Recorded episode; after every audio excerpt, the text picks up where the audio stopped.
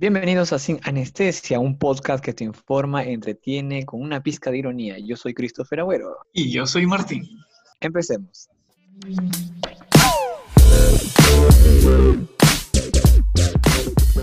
¿Qué tal? ¿Qué tal, Martín? ¿Cómo estás? Aquí, Cris, emocionado, emocionado, feliz, en verdad, y, y tranquilo por la decisión que, que se ha llegado el, del gobierno de haber negado la vacancia a Vizcarra.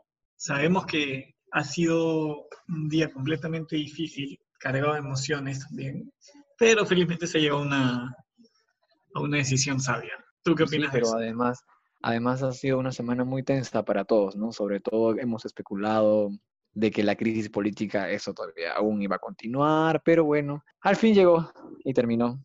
La vacancia fue negada y a pesar de que muchos habían dicho de que lo iban a aprobar en el Congreso, pero bueno, esta vez llegó a su fin, ¿no? Por un lado eso está bien, pero por el otro lado, también como que tenemos que ver de aquí en adelante una visión diferente, más unión, es lo que pedimos. Solo quedan siete meses, hay que ser honestos, quedan siete meses, felizmente, que se llevó esa decisión, pero estos meses que quedan el gobierno, el, el Congreso, mejor dicho, va a seguir eh, presionando, va a seguir viéndole estos pequeños errores que puede tener Vizcarra y este, tratando de, buscar la manera de, justificar una segunda vacancia o algo así, me imagino. No, definitivamente, de aquí en adelante el Congreso va, a presionar al Ejecutivo a que haga esto, haga lo otro. Y, y Vizcarra dijo que sí, que sí va, a cumplir estos siete meses, se va a retirar y las investigaciones van a continuar. Lo que queremos es que las investigaciones sean claras de aquí en adelante, ¿no? Que se le castigue si realmente hizo eso o no hizo. De que tiene que Pero haber una investigación, tiene que haber una investigación, pero como se dijo incluso Claro, en- en un, claro, es más, Vizcarra dijo que se le investigue, ¿no? Y eso realmente es lo que él quiere y lo que queremos todos en realidad. Así que de aquí vamos a ver eh, cómo va a continuar las cosas. Vamos a tener un ejecutivo más, tal vez más preparado, tal vez con una visión diferente.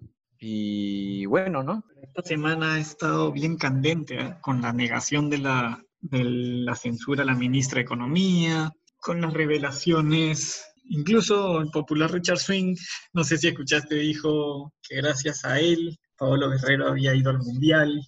Mira lo bajo que hemos caído. ¿ah? No, sí, caído? definitivamente hemos caído muy bajos y no, no, sabe- no sabemos qué estamos pagando realmente. O sea, mira hasta dónde hemos caído de darle cabida a un personaje que Bueno, en realidad es un- literalmente, es un literalmente payaso, nadie, nadie sabe de dónde Y, ha hab- y salido. hablando. ¿Quién es Y, Richard y Swing? O sea, hablando, y ¿quién le ha hablando de re- realmente pero él se avala mucho de sus de sus cursos certificados que él ha hecho, que tiene la carrera tal, tal, tal. Pero, ¿quién hablando de eso, hablando de hablando de, de Richard Swing, vamos también a entrar un poco en el contexto de su última conferencia. Hay que reírnos un momento. ¿Cuál? ¿La original o la del especial del humor? La verdad parecía un sketch especial del humor, pero Sí, un sketch. ¿qué hace- la pregunta es ¿qué hacía el micrófono del WhatsApp Oye, de sí, JB ¿no? en la conferencia? Que es gracioso realmente. Yo no paré de reír porque cuando lo, Propósito, lo ¿eh? compartieron en redes, lo hicieron a propósito de, realmente, en realidad. Pero cuando lo vi en redes sociales yo me maté de risa porque realmente todo el mundo lo había compartido. Ver el, Ay, ver WhatsApp de JB, el micrófono, fue, Ha sido Pero un bueno. crossover maldito eso, ¿ah? Un crossover así. Ni Marvel lo, lo hubiera lo más pensado. gracioso es todo lo que, lo que hizo en, su, en plena conferencia, ¿no? Su, tomar su agüita a un costado, echar alcohol en los micros para, que, para desinfectarlos. Ay, qué horrible ese hombre, te juro que la verdad su, su vida es un chiste. O sea, también ahora quieren, como el señor Urresti puso en tela de juicio la, la orientación No, sexual del presidente, ¿no? Definitivamente Eso yo es condeno eso. No, definitivamente hay que condenar ese tipo de actos, ¿no? La, homofo- la homofobia no es bueno para nadie.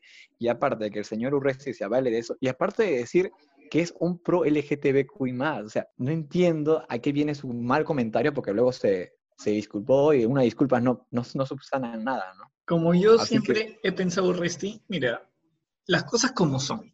Urresti es un candidato presidenciable, siempre. Es un potencial presidenciable, tiene los la imagen, digamos, de un, militar, un policía que, que, podría gobernar en algún momento y está haciendo su campaña, está haciendo su campaña, está generando una imagen que no le está favoreciendo, lamentablemente, pero este, es lo que está haciendo desde ahorita. Urresti está haciéndose un nombre político más allá de ser un simple congresista. Bueno, esto no viene de recién, ya viene de atrás hace tiempo, pero se ha hecho una imagen que realmente, aparte de que su pasado tampoco no le favorece mucho para ser presidente, ¿no? Y él arrastra un antecedente muy pesado y se suma a esto y otros, otros acontecimientos, no le va a favorecer nada tampoco. Así que mejor es que, sea una persona correcta, ¿no? No hay que negar que Urresti es un candidato presidenciable siempre. Él quedó segundo en, la alcaldía de Lima, recordemos, detrás de Jorge Muñoz. Y creo que ha tenido otras participaciones este, municipales y que ha quedado bien posicionado. O sea, Urresti es un candidato potencial. Que sea el mejor o el más idóneo, ahí sí no creo. Pero de qué es potencial, es potencial. Además, ya como dice, ha construido una imagen, sí, se ha construido una imagen, pues, pero realmente no sabemos lo que puede pasar en las próximas campañas o en la próxima presidencia.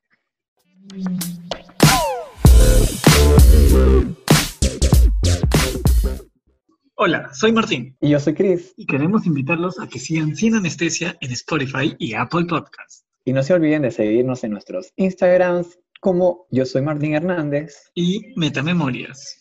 Y si nos sigues, prometemos no vacarte.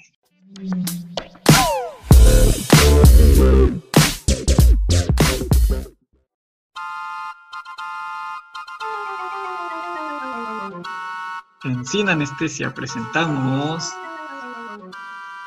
Las payasadas del Congreso.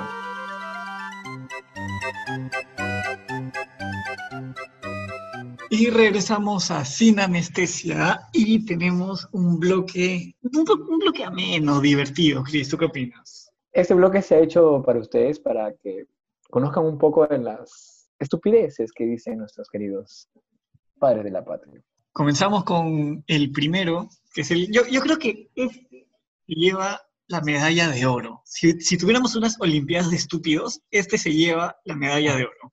A ver, hay que, hay que, hay que escuchar hay que escuchar lo que dijo nuestro querido congresista.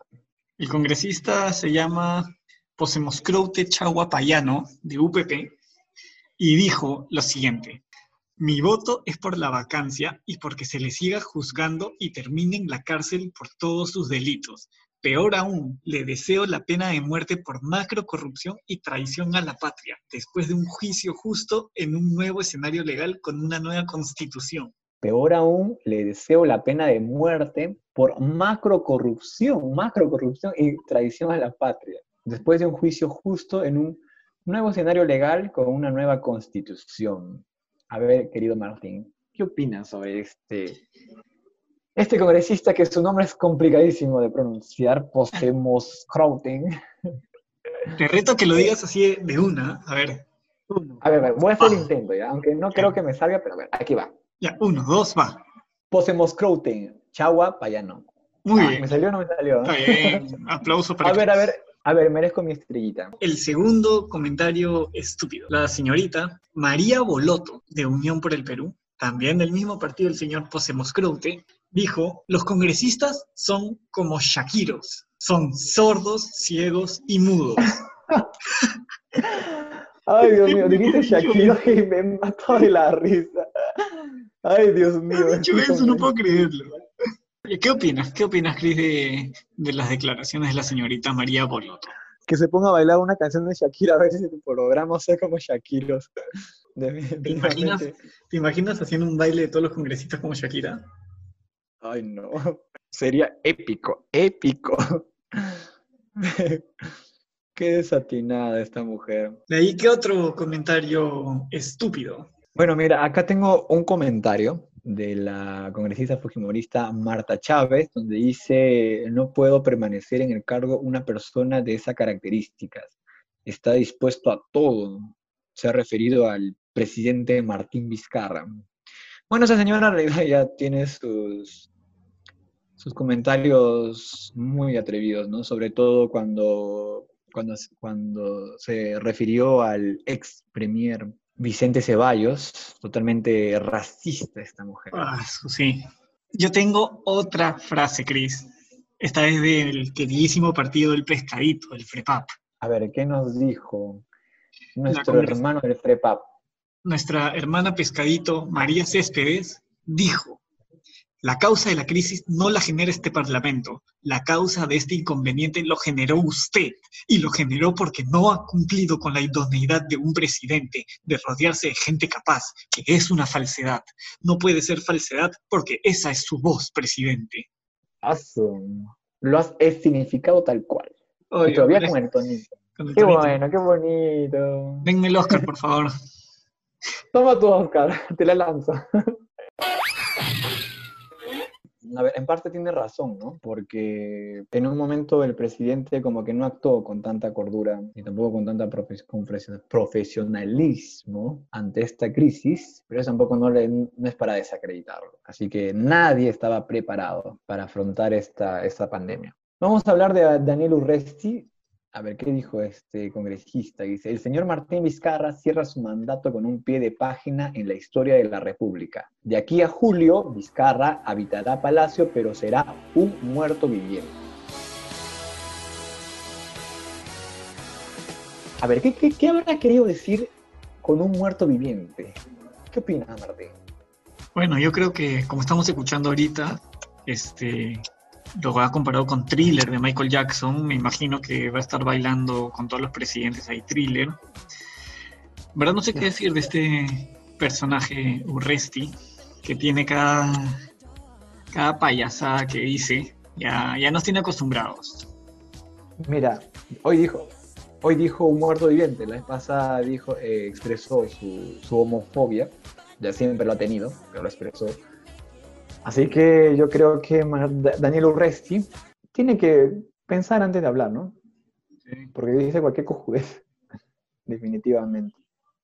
Para cerrar el bloque, a ver, a ver, a ver. ¿Cuál ha sido la frase que te ha causado más risa? Pues el de este señor, ya se me fue el nombre. No, no, no, el, del, el de mi querido señor Posemos Chagua. La frase ha sido, yo, yo le di el Oscar a la peor frase jamás creada en el mundo. Ya, bueno, eso ha sido la peor frase, pero para mí la más graciosa ha sido la de la señora María Boloto. Definitivamente, compararla a Carras con Shakira, por favor. Tú te quedas con María Boloto. con María Boloto. Ya. Vamos a dejar que nuestros seguidores nos, nos escriban en nuestras redes sociales y nos digan con qué frase se, se quedan. bueno, hay que dejar al voto del público. ¿Con cuál se quedan? ¿Con Posemos Croute o con María Boloto? Así que vamos a entrar a nuestro bloque de comerciales. Que son los titulares que a nadie le importa.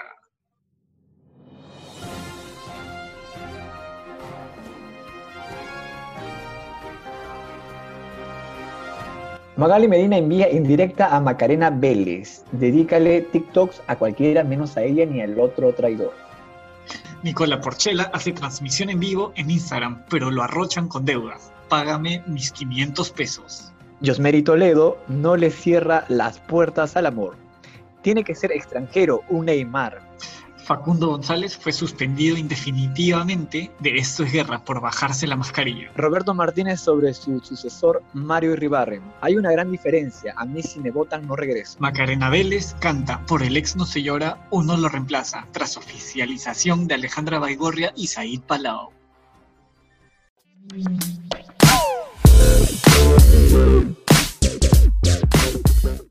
Y regresamos con Sin Anestesia. ¿Qué opinas, Martín? ¿Qué, qué, cosas se ve más adelante? ¿Qué se ve? Es difícil. Yo creo que en los, en los pocos meses de, gobierno que le queda a Vizcarra, eh, vamos a ver un Congreso que va a buscarle todo al presidente, va a buscar hasta el más mínimo error para proceder a una nueva vacancia. Eso es lo que veo. Veo también que mm, vamos, no, no creo que vayamos a progresar mucho en las políticas de la reforma que se votó a finales de año en este referéndum. Yo veo que no vamos a, progresar mucho, más allá de, de, lo que ya hemos progresado, si es que se puede llamar progreso a la negación de la, de la censura contra la ministra Alba. Eh, pero más allá no, no creo que vayamos a hacer nada en estos meses. Tenemos que hacer algo porque realmente estamos en una, una transición de crisis que deberemos enfocar nuestra visión tanto en políticas en el sector económico y políticas en lo que es salud. De aquí en este adelante, lo que va a priorizar son tanto salud y economía a la par. ¿No? Pero este Congreso no que el, PBI tampoco no se caiga pues en, estos, en, esto, en este año, ¿no? No, no, El Congreso no piensa en el pueblo. Eso, obviamente, ellos piensan en sus intereses, ¿no? Para eso creo que han llegado al Congreso, para velar por sus intereses. Y creo que no solamente ellos, ¿eh? sus antecesores también han hecho lo mismo y así así toda una cadena. Vamos a tener por un lado, creo yo, una división. Por un lado tenemos al grupito de Manuel Merino de Lama, alias Ned Flanders, con Edgar Alarcón, que van a estar ahí viendo y jodiendo y jodiendo y jodiendo. Y por otro lado vamos a tener al entorno cercano de, Vizcarra, que igual va a estar jodiendo, jodiendo y jodiendo para que no salgan más filtraciones del tema de Richard Swing, porque yo creo que si a la primera pasó raspando, a la, esta, una posible segunda no creo que pase raspando. Y también tenemos que ver cómo, cómo va a continuar el proceso ¿no? de, de Martín Vizcarra y también un proceso sancionador contra el presidente del Congreso, Manuel Merino, porque se lo merece, porque tenga sido parte del ya desde ahí se empieza ¿no? el proceso. Y los chats, los chats de estos personeros de Acción Popular que le escribían al ministro Inchauste de que de, de, haberse logrado esta vacancia contra Vizcarra se, se, planteaba tercerizar el nuevo gabinete ministerial y que el señor Inchauste debía proteger su honra, su legado y su apellido, ya que él iba a mantenerse en el cargo. Hasta ya habían planteado su, su gabinete. Ya tenía gabinete, Manuel Merino. No, Manuel Merino tenía esa visión. La visión era vacar a Vizcarra, ser el presidente y desde ahí ya ha empezado a tejer, a tejer, a tejer todo su plan para que el, el congresista que tú mencionas, que no me acuerdo el nombre, que se me había olvidado, sea, sea, parte, sea parte de su gabinete. Y también iba a formar, creo que parte de su banca, de su gabinete, ¿verdad? no me equivoco. Ah, madre, qué miedo que el, que el pata sea... Lo máximo ha sido Contralor General de la República, pero... es, el, realmente esto va a cambiar, eh, los sabios han cambiado realmente todo el contexto político. La aparición de los sabios, la, la difusión que ha hecho este programa con nuevos audios y de aquí más adelante no sabemos qué cosas se vendrán más audios. Pero no hay que jugar con fuego, ¿no? No hay que jugar con fuego, Chris, porque... No, no, no estamos en estos momentos para, para... En estos momentos no estamos para sacarlo. Pero sí el proceso que debe continuar, pues. ¿Tú te postularías al Congreso algún día? Eso, qué fuerte pregunta, pero sí, en un momento pienso hacerlo. ¿Con qué número? Pero yo, yo considero... Con el, ¿Cuál es el número de Susy Díaz? El 8, ¿no? El 18, si no me equivoco. El 13, creo que era. Ah, el 13, el 13. El 13 así. Igual lo, anotarías igual en tu pompis. Obvio. No mentira. no, sí, en algún momento tal vez. O sea, en algún momento tal vez lo podría hacer, ¿no? Pero no sé lo que puede pasar. En... Hay tantas cosas por cambiar en el país. Así que voy a visibilizarme más. ¿Cuál sería tu número? El 69. ¿Sabías que siendo el 69 tienes menos probabilidad de ingresar entre los primeros? es un número atractivo, es un número atractivo, así que... Bueno, si lo haces, si lo haces de que es un número atractivo, puede ser. Tú sabes que en la, política, en la política funciona así. Los primeros 15 números son los que probablemente podrían ingresar al Congreso. También, es, eh, claro, las campañas también sirven para eso, ¿no? Pero según lo que me comentaron una vez cuando yo en aquel entonces estaba una señora me comentó así, pues, una señora que era, no me acuerdo de qué partido era, pero me dio a entender de que de los primeros siempre ingresaba y tienes que ser un, un potencial candidato para que entre los números más altos puedas ingresar. Esperemos a ver qué... Tenemos que participar en la política porque nosotros vamos a ser el futuro de nuestro país. Así que ya saben, voten por Chris eh, con el número 13 y voten por mí con el número 69. Y Muy bueno, eso ha sido todo por hoy en nuestro tercer episodio de Sin Anestesia. Eh, ha sido un día cargado, un día complicado, pero felizmente tuvimos un desenlace feliz, la permanencia de Martín Vizcarra en el poder. No se olviden de seguirnos en nuestros Instagrams como arroba metamemorias y arroba yo soy Martín Hernández. También síguenos en Spotify, Apple Podcast, estamos en todos lados. Denle clic en seguir, síganos en Apple Podcast, denle cinco estrellas que nos va a ayudar un montón y nos va a seguir motivando a hacer este podcast con una sonrisa sumamente increíble que no la ven, pero la tenemos en la cara. Así que, amiguitos, este podcast está hecho para informarles irónicamente, no lo tomen a pecho. Y infórmense. Eso es todo. Adiós. Bye, bye.